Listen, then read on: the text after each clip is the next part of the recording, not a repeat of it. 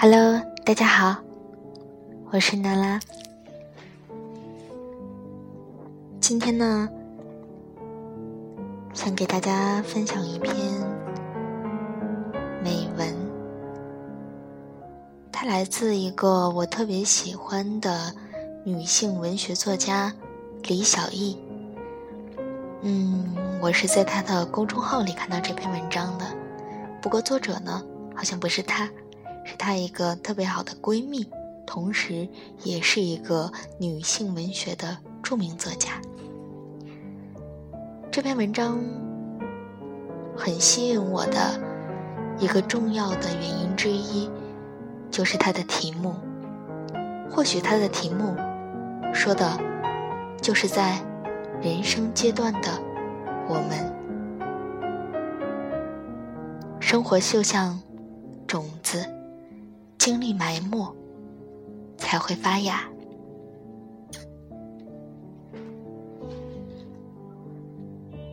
今天是年初八，开工的第一天。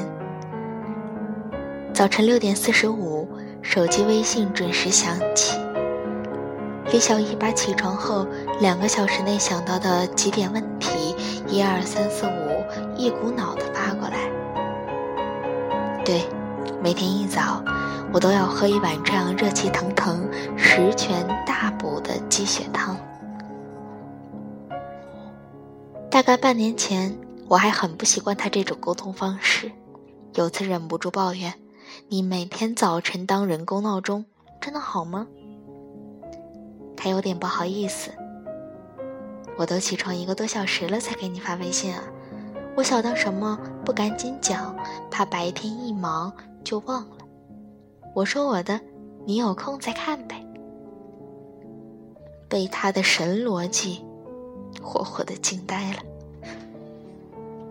但现在习惯了，每天一睁眼睛就打开手机，先看他又布置了什么新的工作，开了什么新的脑洞，再刷一遍头天稿件的点击，再刷一遍后台数据，然后起床干活。瞧，人的适应能力是多强啊！如果不是机缘巧合，以我的性格，可能不会写这样一篇忆苦思甜的文章，来回放我和李小艺一起创业的点滴。但是我看到了一段关于马云创业的演讲，他站在星巴克今年年会上的演讲，我突然决定要为创业中的我们。记录一点什么，而一旦动笔开始写，那些过往的细节就像凝视着风起云涌的夏日天空，每一点微小的感受，都让你无法忽视。创业是和对的人一起坚持。创业初期，我去了很多星巴克。琢磨着为什么员工都在笑，这种笑培训不出来，是发自内心的，说明他们做的是自己热爱的事。年终总结会上，李小艺说的第一句话是：“我们这个团队是个从三到八十万的过程，最终订阅用户只有三个人，我妍妍，还有做排版工作的小 Z。”七九九九九七个订户，是我们在一年八个月的时间，通过内容和诚意，一个个吸引来的。什么？我们已经一起干了二十个月。创业之初，一度我俩接头点都在楼，一度我们两个的接头地点都在单位楼下的星巴克。谁先到，会很有默契的买两大杯热巧，选个靠窗的位置，顶另等另一位来。我是某一天突然发现，经过落地窗的人都会回头多看我两眼。后来我才知道，我坐在那里，目光过于呆滞，一点都不能成为窗边风景，更像一尊没眼珠子的雕塑。一是星巴克的轻音乐和咖啡香，能让我瞬间放松下来。二，是虽然目光呆滞，但脑子在高速的飞转，想着他来了，还要对接哪几条工作。突然想到以前做记者时采访的一位时装设计师，他说：“大家都以为设计师是时装剧里演的那样，要不出入各种名利场，要不在秀后最后潇洒的谢幕。其实呢，去工作室喊一声‘设计师呢’，从物料堆里爬出来，蓬头垢面，穿着皱巴巴白 T 恤，脖子上挂着皮软尺，挂着一对大眼袋的。”才是设计师好吗？我们哈哈大笑。有次，一个合作伙伴知道我们见面必点大杯热巧，很是奇怪，因为女孩子都怕热凉。我俩需要啊，因为没力气，真干不动啊。异口同声，相视大笑。很多年前看过石康的一篇文章。说自己最绝望的时候就去跑步，跑到精疲力竭、嚎啕大哭，继续坚持，然后拖着死狗一样的身体回家睡觉。等第二天醒来，发现所有的力气又回来了。原来世界并不是什么末日，便不存在什么绝望。这篇文章给我留下的深刻印象，也让我明白了一个道理：永远不要低估潜能。和抗压能力。我不是个女权主义者，也不是个男权主义者，但承认男性和女性在思维模式上有很大的差异，也很多方面男性性别特征比女性更占优势，比如创业。不止听一个男性说过。男性创业者也会遭遇挫折，但只要有朋友有酒，能坐在一起说点无关痛痒的废话，喝个不醉不休，当天晚上能睡着，第二天睁开眼就是全新的一天，又能满血护佛，出山打怪。但女人不行，一是真没见过几个女性创业者受挫买醉。再者，我和小易也不会通过买买买解压，因为我特别的抠，他讨厌后悔的感觉。我们俩解压的方式就是互相看不顺眼，呛声吵架。对，你没看是错，这对老闺蜜共同创业的小伙伴会吵架，但我们无师自通，学会了婚姻中最强大的绝招。就是一个发火，另一个定会闭嘴，而且从未将离婚带上台面。然后过不了两天，其中一个就会嬉皮笑脸的冲过来：“哎，我跟你说啊，我又想到了一个新的想法。”这个世界上没有完美的人，我们都很清楚。当面临女性创业元气不足的劣势时，能找到那个愿意与你一起走下去，并且互相扶持的人，的确需要缘分。今早，我们在一个三人群里聊事，突然那位先生说：“你们俩一个人发言就行了，一张口都是一样的。”他接了一句，我默默的奉献了一个句号，保证了他句式的完整性。只有热爱，才能让梦想长大。星巴克和阿里巴巴的共同特点是坚持、热爱、责任和分享，把优秀的年轻人聚合在一起。第一次见到我，我的偶像吴秀波老师是和小姨一起去给他做融资的路演。记得他问。最初怎么会想到做这个公号？就是想自己写的东西有人看，能积攒点网络上的粉丝，出书时有人买单。现在想来，这个故事的开场真是烂透了。但其实我俩并不在乎，所有故事的缘起，就是我们对文字热爱的初心。二零一四年七月十四号，两个认识了十多年的老闺蜜开通灵魂有香气的女子公号。初衷很简单，两人都爱写，朋友圈刚会玩，发现好多人热衷转转发文章，就想着自己也能在网络上和更多人分享自己的文字。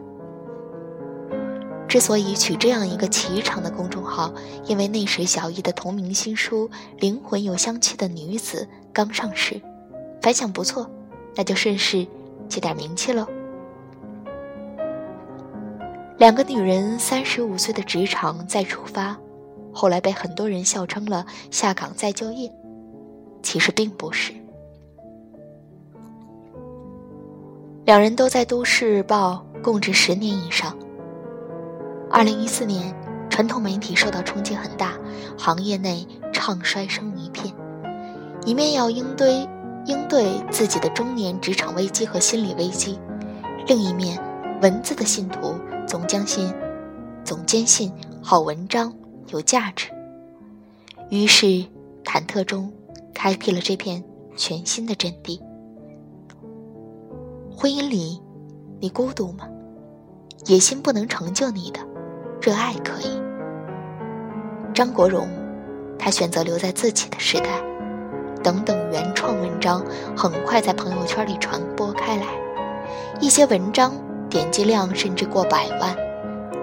灵魂有香气的女子公众号就这样完成了第一轮爆发期，第一年收获三十万粉丝。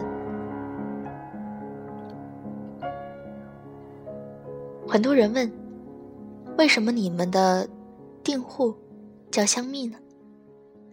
因为有天在写文尾言言时说：“我开玩笑，灵魂有香气的女子的闺蜜们，这个名称实在是太长了，打招呼不方便，以后就喊大家香蜜吧。”今天回望过去，最初创业的机缘以及能杀出重围的能量，还是源于对文字的热爱。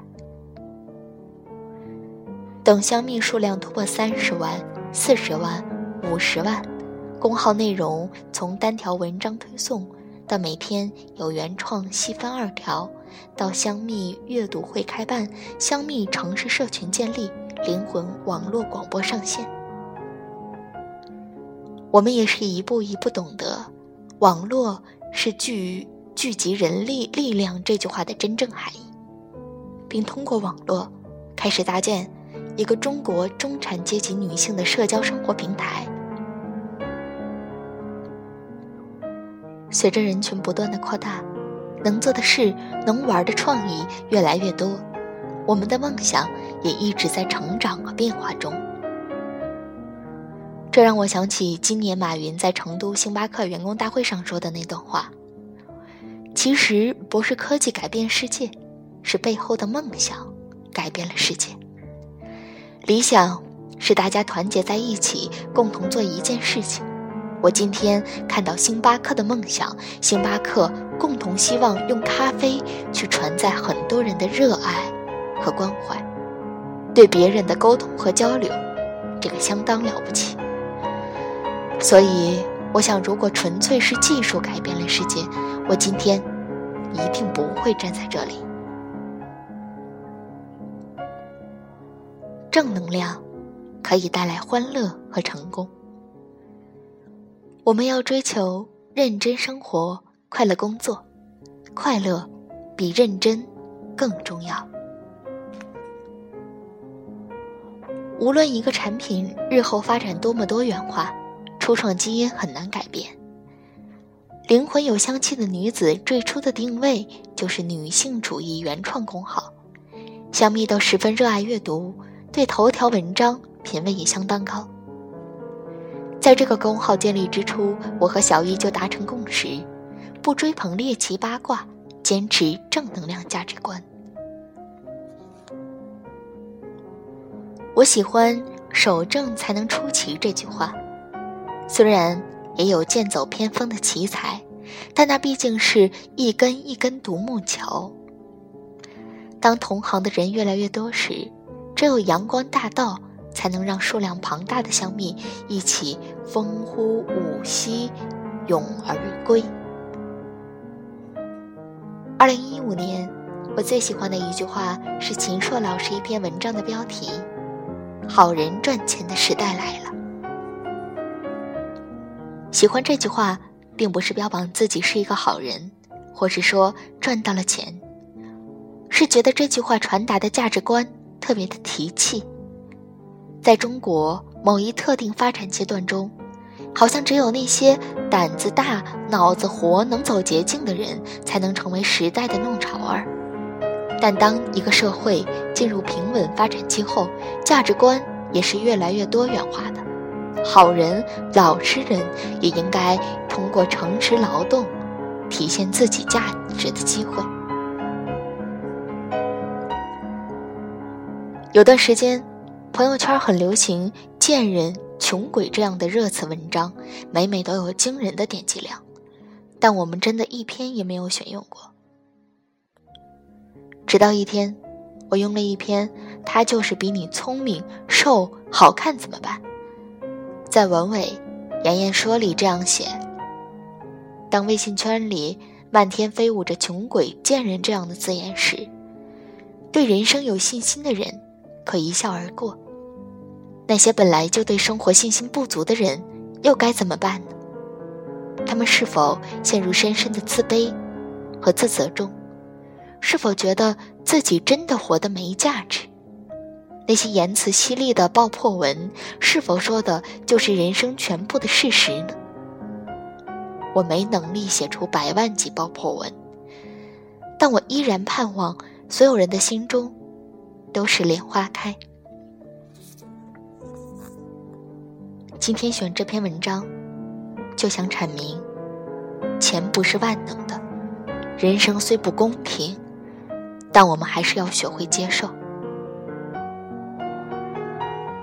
那晚，有位香蜜在后台留言：“你们每天推送的原创文章，让我了解到这个时代女性的真实生活，涉及相互鼓励的温暖，让我有勇气去面对人生的困境和成长。”谢谢你们。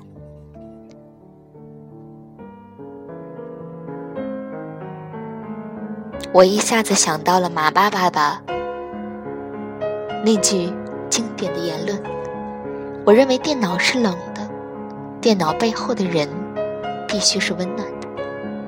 淘宝卖的不是商品，是卖的信用。我相信这个世界上，人与人之间是有信任的。”其实那一刻，我也很感动，感动于香蜜对我们的信任，更想对八十万的香蜜说一句：谢谢你们，陪并不完美的我们走到了今天。